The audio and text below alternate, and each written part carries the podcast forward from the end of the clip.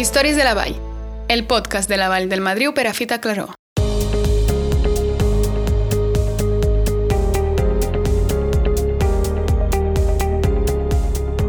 Bé, doncs comencem aquest capítol, us parla Anna Mata i avui ens acompanyen David Naudí, el guarda gestor del refugi de l'illa i també tenim l'Albert Pla, el responsable de refugis i camins en aquests grans recorreguts també del govern d'Andorra. Hola, bona tarda. Avui parlarem justament de refugis de la Vall del Madriu i comencem, us volia preguntar sobretot què són els refugis, quina és la seva història i també doncs, per què se fan servir a dia d'avui. Doncs mira, en, eh, tenim, eh, a la Vall de Madriu tenim cinc refugis i el seu origen bàsicament és eh, per donar, als anys 80 es va decidir d'endreçar eh, el que és la freqüentació a la, a la muntanya i llavors es van construir una sèrie de refugis per donar servei doncs, a caçadors, pescadors i després van venir els senderistes. Però tot això ara ja no serveix pel mateix. Bueno, aquests continuen anant-hi i s'hi ha afegit els senderistes, els esquiadors de muntanya, els que van amb raquetes, perquè abans eh, la muntanya es veia com un medi hostil a l'hivern i ara cada vegada més es fa servir tot l'any. I justament us volia preguntar a tots dos. Dèiem que tenim cinc refugis a la Vall del Madriu per a Fita Claró. Quins són i també com hi podem arribar? En aquest cas, doncs, Albert, Mira, doncs en tenim cinc a la vall de, eh, per- a Fita Claró. Eh, tenim el de Claró, que està a 2.280 metres, tenim el de Perafita, que està a 2.200 metres, tenim el de Fontverd, que està a 1.880, és el més baix, i tenim el del riu dels Orris, abans d'arribar al del refugi de l'illa, a 2.230 metres. Tenim el refugi de guardat de l'illa, a 2.488 metres, que té una part lliure, però la, el protagonisme, evidentment, és la part guardada. Tots aquests refugis tenen eh, lloc per dormir, lloc per escal... eh, una, un apartat per escalfar-se, ja pot ser una estufa, ja pot ser una llar de foc, i tenen tots una font, o una font o el riu al costat per poder proveir-se d'aigua.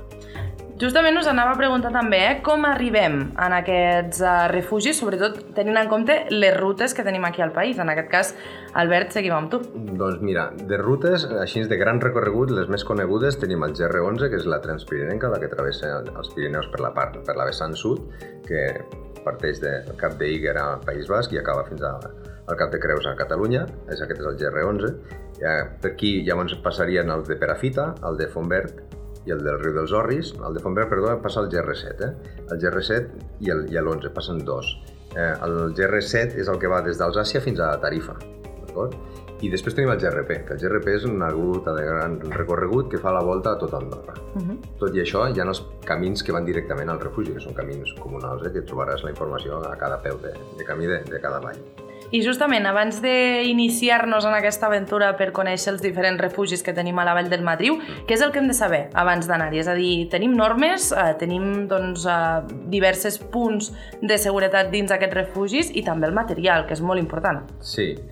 A dins d'un refugi lliure trobaràs un material bàsic per uh, si tens una emergència, vale? perquè l'objectiu del refugi actualment és donar aixopluc i seguretat en cas d'accident o de necessitat. Llavors trobaràs un material bàsic per poder-te encendre un foc i, i tindràs aigua a prop per passar la nit. Vale?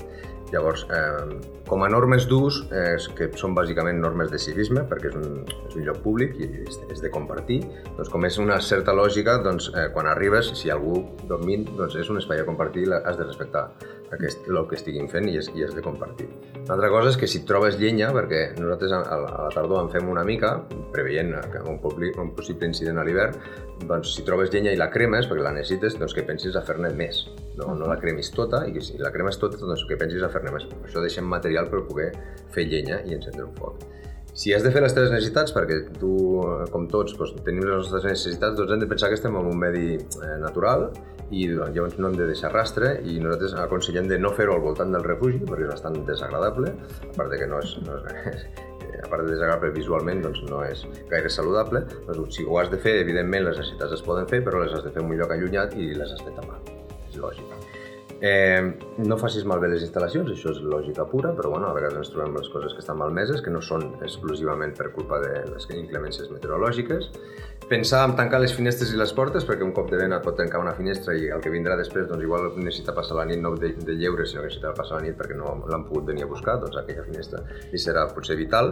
Doncs tancar bé les finestres i les, les portes, perquè a vegades no hi pensem, però l'estiu hi ha bestiar a la muntanya Uh -huh. i quan fa molta calor i no hi ha arbres, sobretot a la part alta, doncs el bestiar entra dins del refugi. A l'ombra, és l'única ombra que troben, eh? Nosaltres ens hi hem, ens hi hem trobat. O això. l'hivern mateix, que al final va entrar neu i es va gelant i no pots ni arribar a obrir o tancar més la porta. Això també t'ho pots trobar, que a l'hivern vols entrar al refugi i resulta que està tot gelat perquè, doncs, perquè algú se la va deixar mal tancada, no? Uh -huh. El tema de les deixalles, doncs, em sembla de lògica, però mm, no hi ha servei de recollida de residus als refugis. No hi ha un servei exclusiu que paguem els nostres impostos entre tots. No, no existeix, d'acord? Igual que aquí al carrer sí trobaràs un contenidor, però a la muntanya no en trobaràs ni un. Per què? Perquè la filosofia és ben bé que el que portis a la muntanya tu tornes a emportar. Això tenia un hashtag també. Tenim un hashtag, eh? que és el que, el que portes, tu emportes. Sembla lògic, però a vegades cal recordar-ho, que ja que ho has portat no ho deixis allà, sinó que tu tornes a endur, d'acord? Eh, el refugi és un, per últim, ja les tres últimes normes, doncs això guarda les eines eh, de la llenya al seu lloc, sembla absurd, però és molt im- important que es desin les coses al lloc on toca perquè el que vindrà de darrere les anirà a buscar. I si, si està en una situació d'emergència, potser no anirà a buscar-la perquè te l'has deixat al tronc que has anat a tallar 3 o 4 dies abans. No? Utilitza la farmaciola amb responsabilitat. Nosaltres deixem una farmaciola amb productes bàsics per curar ferides eh, lleus, eh? i llavors eh, fes-los servir amb responsabilitat, no t'ho emportis a casa per tenir tu un repositori de, de farmaciola. Vale. I, Si, si i són ja està. aquestes normes, també us he de Sí. dir, no, Albert, que això, Albert i David, eh, això us, heu, us hi heu trobat, no? Podríem dir. Si aquestes normes estan aquí, per molt cíviques que siguin, és que realment ha passat això. Sí, exacte, vull dir, al final la gent ha viscut una època on també a Andorra sí que hi ha un moment que recollien les bessures als refugis, es pujava amb helicòpter, però també era un moment on no hi havia tanta afluència en les muntanyes, no? I això que parlàvem abans d'aquesta democratització de l'esport ha portat molta gent amb potser menys cultura de lo que és els espais aquests naturals i que potser estem acostumats a que ens recullin la brossa, que ens ho portin, no? I, i tinguent en compte pues, aquesta història que tenim d'Andorra del cuidar els refugis que pues, sempre s'ha intentat, hem fet un canvi i estem demanant de que aquest, mm, aquest servei el fem entre tots i aquesta cultura l'anem mantenint entre tots i puguem anar-la transmetent. Mm, Jo penso que això és lo important i el que hem d'anar Penso que, per complementar el que diu el David, jo crec que dins, dins de la cultura del muntanyisme ja existeix el preparar-te les coses pensant en què faràs amb elles després, però dins de la cultura de l'esport no s'hi pensa. Eh? Eh, no s'hi pensa encara i jo penso, jo, jo soc positiu en aquest sentit i penso que s'hi arribarà i s'arribarà a conscienciar la gent de que t'has de preparar el material que tu necessites, però també has de preparar el material per, prepa per endur-te els residus que tu generaràs. Perquè allà on vagis, generaràs residus. Uh -huh. Vagis on vagis perquè consumiràs, perquè estem parlant d'una activitat esportiva, una activitat de muntanya que implica moltes hores, doncs necessitaràs beure aigua, aquesta aigua l'has de portar d'alguna manera, eh, menjaràs, això que menjaràs doncs va amb un envoltori, doncs has de preveure com te l'enduràs, perquè no trobaràs un lloc on deixar-ho, vale? no és al carrer que trobaràs una paperera, sinó que has de pensar en això. Doncs és important els, els preparatius abans de marxar.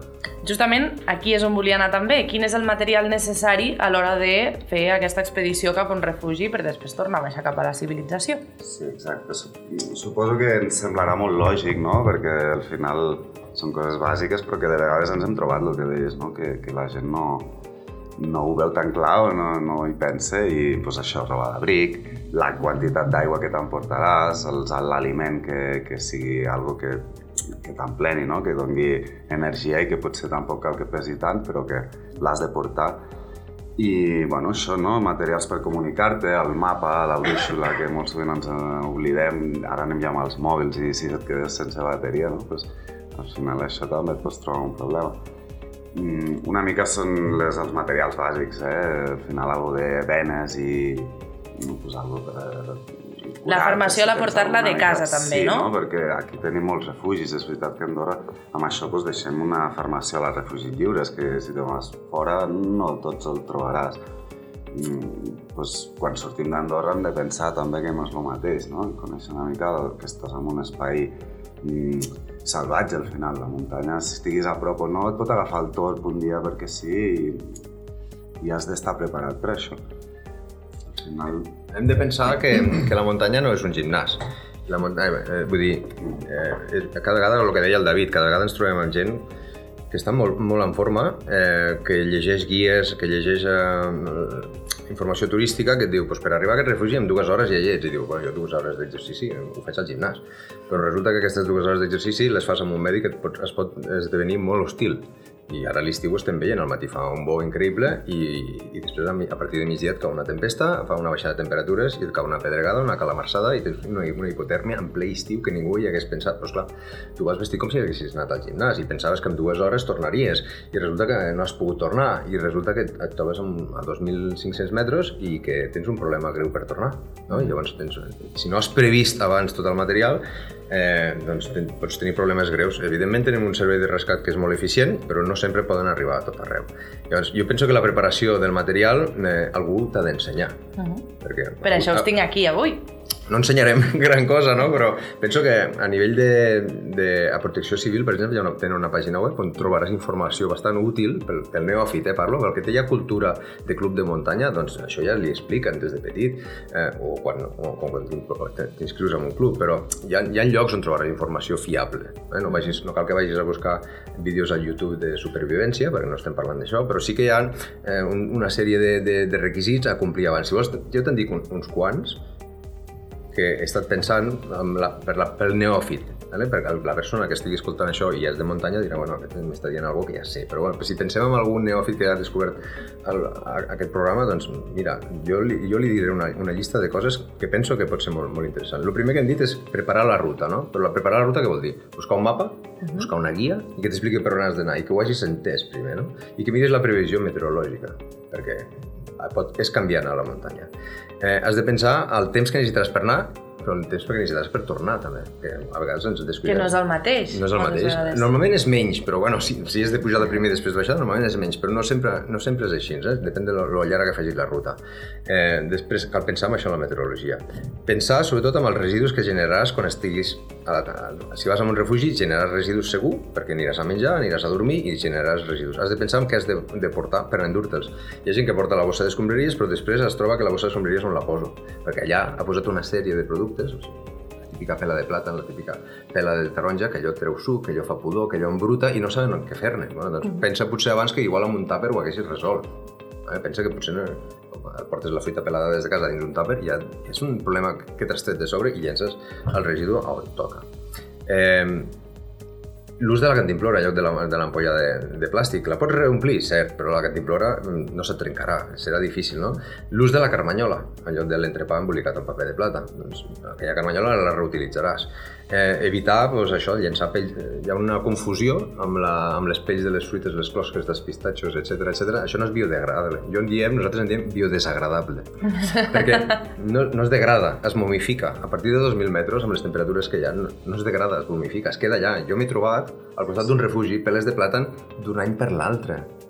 Sèrio? No, no, llavors això és, és la cosa evitar. Clar, si estem parlant de que hi ha concentració de gent, perquè hi ha un GR, perquè hi ha un refugi, és un punt d'atracció de gent, si tots llencem la pela de plàtan, allò serà un plataner.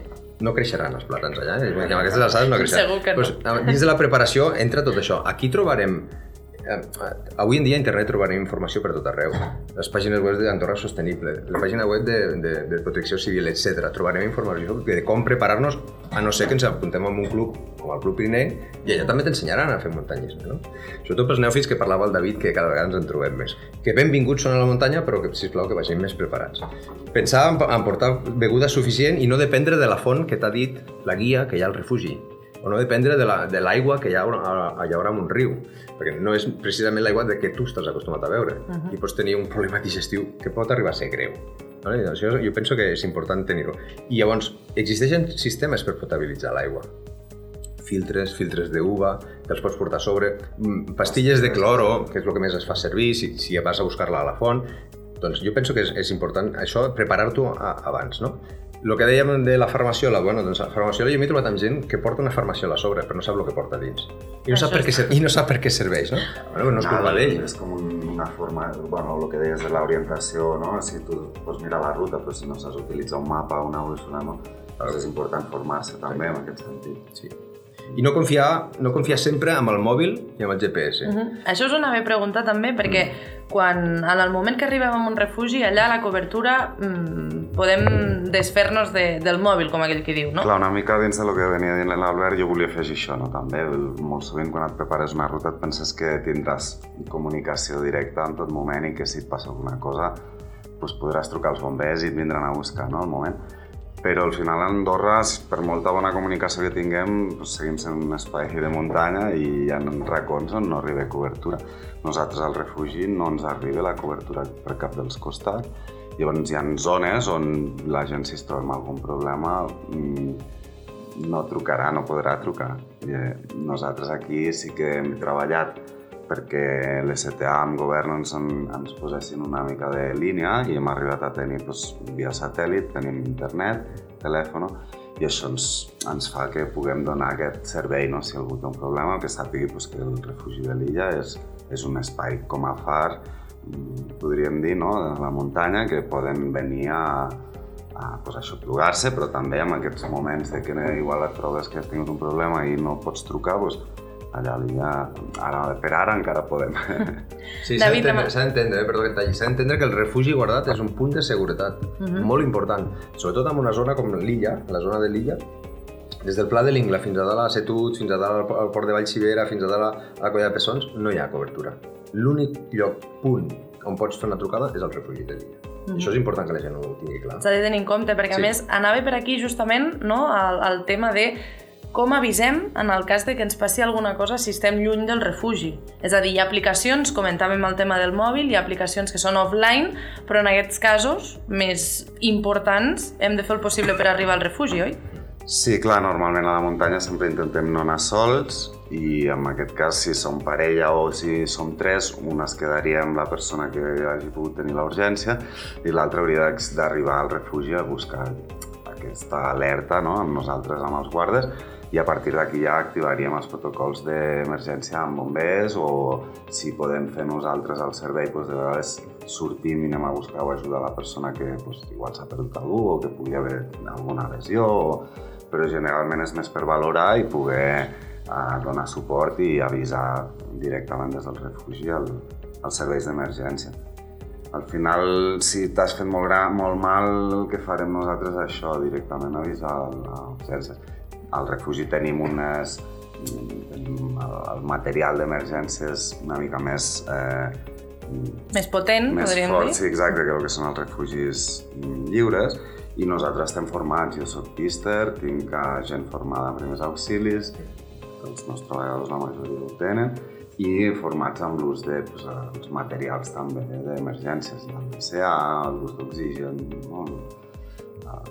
Una mica el, el que es necessitaria per fer una primera urgència. Uh mhm. -huh. Atenció, perdó. Si us sembla, uh, canviem una mica de tema, sobretot amb el què podem veure si anem a dormir a un refugi. Parlem justament tema biodiversitat i també la gran capacitat que tenim de, de gaudir del cel d'Andorra. Sí, al final a Andorra estem creixent, però seguim tenint una, uns bons cels nosaltres ara ens han arribat ja mm, la intenció des de la vall de fer un estudi de la luminositat que tenim a, al fons de la vall, que al final som la més allunyada de, de lo que la civilització, i, i ara es faran doncs, una sèrie d'estudis per poder analitzar això. Mm, la veritat és que és interessant, ja s'han fet altres passos amb activitats, amb refugis on, mm, a nivell d'astronomia, no? de, de, poder, de poder observar els cels, i doncs, quan tinguem aquests estudis estarà bé poder valorar quina qualitat lumínica tenim. Justament parlem també de la biodiversitat perquè ho dèieu, no? Uh, normalment els animals accedeixen al refugi si no tanquem bé les portes. Per tant, si nosaltres anem a un refugi a qualsevol temporada de l'any, eh? arribem a un refugi i ens trobem allà, doncs, pastures, vaques pasturant en aquest cas, podríem dir. Què hem de fer quan veiem aquests animals? Bueno, a veure, les vaques al final no deixen de ser animals, que poden semblar molt macos, però que al final també has de vigilar, però normalment no passa res. Una vaca la, la pots apartar tranquil·lament, no? És una mica no molestar-les, si has de bordejar-les, les voreges, i si te les trobes al mig d'un camí, generalment no, fan uns moviments o uns crits ja s'apartaran, no? I eu, que és vaques, això en trobarem a la vall. És una, és una vall que precisament per això és interessant, no? poder veure la sinergia que hem tingut des de sempre amb el bestiar. Però són espais molt oberts i no ens trobarem vaques a, encarant-nos perquè es podran apartar i generalment tenen poder nosaltres. Els animals no, No ens hem de preocupar, ens hem no, pels animals? Gaire, no. Sobretot no ens hem d'esverar, vull dir, és possible que la part alta és molt oberta, però la part baixa, per lo de Fontvert, per exemple, la part baixa, doncs hi ha uns passos que són estrets i que el bosc et, potser t'obliga a passar sí o sí pel camí i tu trobes pues, això, unes vaques que o estan pujant o estan parades. Bueno, si fas una mica de soroll, com si fossis un pagès, eh, els hi fas quatre crits eh, educadament, perquè no cal renyar-les, eh, et, et sentiran, són, són de renda, estan acostumades a l'home i, i s'apartaran i no hi, ha, no hi haurà cap tipus d'enfrontament, no, no, no cal tenir por d'això, no? I a la part baixa et pot passar, a la part alta, doncs la veritat és que van pasturant i els camins... Eh, el, bestiar està acostumat a, a per on passa la gent, dir, sobretot en una vall on tan freqüentada està, està, està acostumada a veure passar gent, no?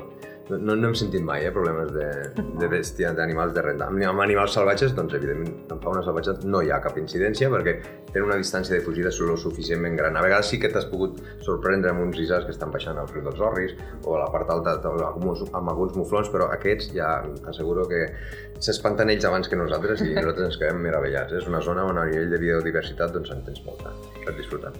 Doncs hem parlat doncs, d'aquesta biodiversitat, també d'aquest gaudir del cel que tenim a Andorra, perquè al final mm, pots veure les estrelles sense cap tipus de contaminació lumínica. I ara anem a parlar de dades, si us sembla. Després de la pandèmia, després que la gent hagi pogut sortir de casa i poder gaudir també de la, de la muntanya, tot el que dèiem, no? Aquests nous uh, visitants, podríem dir, que han pujat a la Vall del Madriu, aquestes dades s'han vist reflectides justament amb, amb un augment de visitants? A partir del Covid, al final hem viscut amb, a mitges, no? hem estat treballant a mitges i doncs, teníem aquesta certa limitació. L'any passat va ser un any limitant, però vam notar ja l'augment que al final el Covid ens va obligar a tancar del tot, no? pràcticament. I, I ara això, bueno, doncs al final amb un anyet sembla que, sembla que s'està movent, la gent tenia moltes ganes de sortir, ens limitava el fet de que no podíem acceptar tantes reserves per, per la limitat de... Hi havia de una, una limitació exacte. d'afora- d'aforament. Uh Hi havia moltes ganes d'anar a la muntanya, moltes ganes, i s'ha notat. Hi havia molta gent, però clar, anar a un refugi a compartir espais quan ens van ensenyar ens van fer la por que compartir espai era el pitjor que podia passar. Mhm. Certament, en, en època de pandèmia és així, però això hem de recuperar la confiança de que es, es pot anar a compartir espais. Els refugis han recuperat la capacitat de rebre gent al 100%, i llavors jo eh, s'està veient, eh? hi ha molta demanda, ja hi havia demanda però hi havia limitacions. La demanda està creixent, sí, sí. Exacte, i ara el bo és això, que ja part d'aquesta demanda estem al 100%, ho estem podent assumir i, i això aquest any s'està notant. També veníem els darrers anys abans del Covid amb un augment progressiu i penso que, que es notarà en aquests pròxims anys, sí, sí. Justament per tota aquella gent que ens estigui escoltant, hem de reservar a l'hora d'anar a un refugi o podem arribar i que se'ns faci de nit i dir mm, doncs a veure si ens podem quedar a dormir. Clar, una mica el, el dilema que tenim aquí a Andorra és que hem estat acostumats a, a poder pujar en refugis lliures i anar-hi quan volíem, però al final un refugi lliure també si s'emplena, s'emplena i arribaràs una mica el primer que arriba. Tal. Els refugis guardats, mmm, com que també funcionem molt amb, amb reserva, eh, et pots trobar que si no has fet la reserva estigui ple. De totes formes, una mica com a cultura, els refugis guardats no poden deixar ningú fora. Aleshores, nosaltres a l'illa tenim el refugi lliure obert, eh, després tenim el menjador, que la gent de vegades ens hem trobat que estan tan a tope que el- els podíem, els podem acollir al refugi a la zona del menjador, vull dir que al final i jo sempre soc deixar un parell de llocs per això, perquè sempre t'arriba la gent amb les rutes dels GRs que, que porten gent que no té l'accés al mòbil o a fer-te la reserva i t'arriben i t'arriben. Doncs bueno, això també penso que hem de donar aquest servei i sempre sol guardar un, unes places per a aquest Justament per aquestes places guardades parlem de capacitat dels refugis. Dèieu que ja heu aconseguit doncs, tenir mm, sense limitacions d'aforament. De quantes persones estem parlant a cada refugi? A Més o l'illa són 50 places, uh, com a Pedrosa rondàvem a les 48-49 i em sembla recordar... Clar, estan a Pla- 43 i a, Sis, i a Sortiny estan a 48. A l'illa tenen les 50 places eh, de reserva i amb un gran confort i hi ha les 10 places de la part lliure en cas de, de, de necessitat. El confort no és el mateix, però pots, pots arribar a tenir serveis a, a dalt de restauració i a baix, si està ple, doncs en tindràs... Eh, podràs passar la nit, no la, no la passaràs al ras. Vale? Els altres, els refugis eh, no guardats, doncs són, són petits, però, per exemple, el de Claró hi ha 8 llits, però clar, 8 llits no vol dir 8 persones. Es pot arribar a posar capicuats, doncs ja en tens 16. Vale? I si és un grup de- d'infants, jo ja, ja he vist un, dos classes senceres i s'ho passen bomba. Eh? El, el refugi lliure és una convivència, és una colònia, és, és bastant diferent. El de Perafita és un de, de perdó, és un de petit, només, només té 6, 6 llits, però bueno, si, si t'hi capicues, doncs, perquè són, són amples, són de, de 90. Quan diem llit, amb un lliure, vol dir Només la base, i tant. una base dura, eh? Vull dir, t'has de portar tu el teu matalàs. Eh, en canvi, l'illa... L'esterilla, no? L'esterilla, sí, en canvi, l'illa el sac de un, un dormir. matalàs molt confortable, eh? eh però, bueno, va, però m'he passat la nit. El de Fontbert és de 10 llits i l'últim, el de Riu dels Horres, també és un de petit de 6 llits. Doncs, si us sembla, anem acabant aquest programa d'avui, eh, sobretot amb aquesta conscienciació. Què és el que hem de dir a aquella gent que ens estigui escoltant, que estigui mm, doncs, pensant a anar a dormir a un refugi? Què és el que ha de tenir en compte en el fet de pensar bé a l'hora de preparar-se, com hem dit fins ara, eh, durant tot el programa, sobretot doncs, pensar-s'ho bé abans de pujar, preparar-se bé el material, però sobretot la part més de consciència i de cuidar el medi ambient. Bueno, jo per la part que em toquen una mica com a refugi guardat, eh, diria que al final tota la gent que pugi al refugi ha de ser conscient que tindrà les comoditats, tindrà accés a, pues, a molts serveis que són un luxe en un refugi o en alta muntanya que estem i que ho valorem, no? Al final, que valorem la gent que està treballant allà per poder fer això possible, per poder donar accés a aquestes avantatges i, i que ho respectem, que si al final no fa falta una dutxa, doncs de vegades estem ajudant al medi que ens agrada i que l'estem protegint, no? que no és perquè estem suats que hem de gastar o... No? I, I això està com a emergència, no? que, el, que el refugi l'hem de poder valorar com a bé comú que és i que l'hem de protegir entre tots perquè si no en qualsevol emergència ens podem trobar que, no, que igual no, no hi accedim, no? que, que hi haurà un dia que, que pues, igual ho porta d'una altra manera no? i als refugis pues, no pots accedir a l'hora que vols o com vols. O... I si ens respectem entre tots, pues, tots ens, ens ajudem ens col·laborem. Sí, jo, jo només vull complementar el que està dient el David, és a dir, un refugi eh, guardat eh, és un refugi guardat, no és un hotel situat a l'alta muntanya. És a dir, hi ha unes certes limitacions mm, de, de, de producció d'energia, de consum d'aigua. Hi ha dies on tindràs tots els serveis i hi ha dies que pel que sigui, eh, per qualsevol contratemps, doncs no tindràs tots els serveis. D'acord? Llavors, això la cultura muntanyenca ho entén perfectament, que arribis a un refugi i et digui, escolta, mira, és que hi havia previst macarrons i avui pues, no farem macarrons perquè se m'han acabat i fins que no arribi el- la propera càrrega doncs no ho tindrem. O, o tenim un problema amb la- l'aigua i no tinc 50 dutxes per donar-te perquè tinc un problema de cabal, tinc un, un filtre que s'ha embossat i no és truco al de manteniment i a les 6 de la tarda ve la furgoneta i m'ho arregla.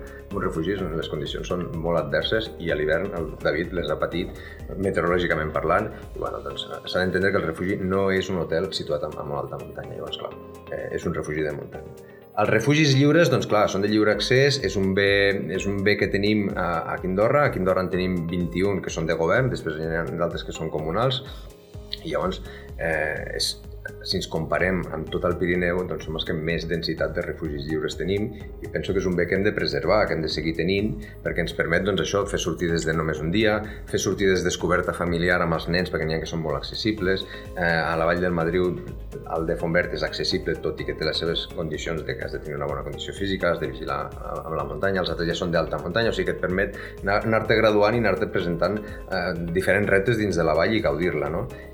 Sobretot en el respecte del que és un bé públic que està per això, per donar públic i, i, seguretat i, bueno, doncs, no sé, jo, nosaltres tenim el grup de treball, ja, ja el tenim memoritzat i ben gravat, l'hem- ho hem dit abans, no? però jo penso que el gran respecte que li hem de donar a la natura i a, i a l'entorn i als refugis doncs és això, no? que no deixis rastre per on has passat i el que portes, tu en portes. Eh? I que recordar que la brossa no baixa sola. Ens quedem amb aquests dos hashtags, eh? David, Albert, moltíssimes gràcies per formar part doncs, d'aquest programa, per conèixer una mica més la Vall del Madriu i tots els nostres oients que podeu recuperar aquest podcast quan, quan us vagi bé. Moltíssimes gràcies, nois. A vosaltres. Bones tardes.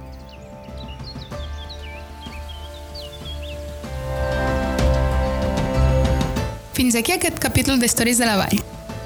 Gràcies per acompanyar-nos i us esperem en un pròxim episodi d'aquest podcast.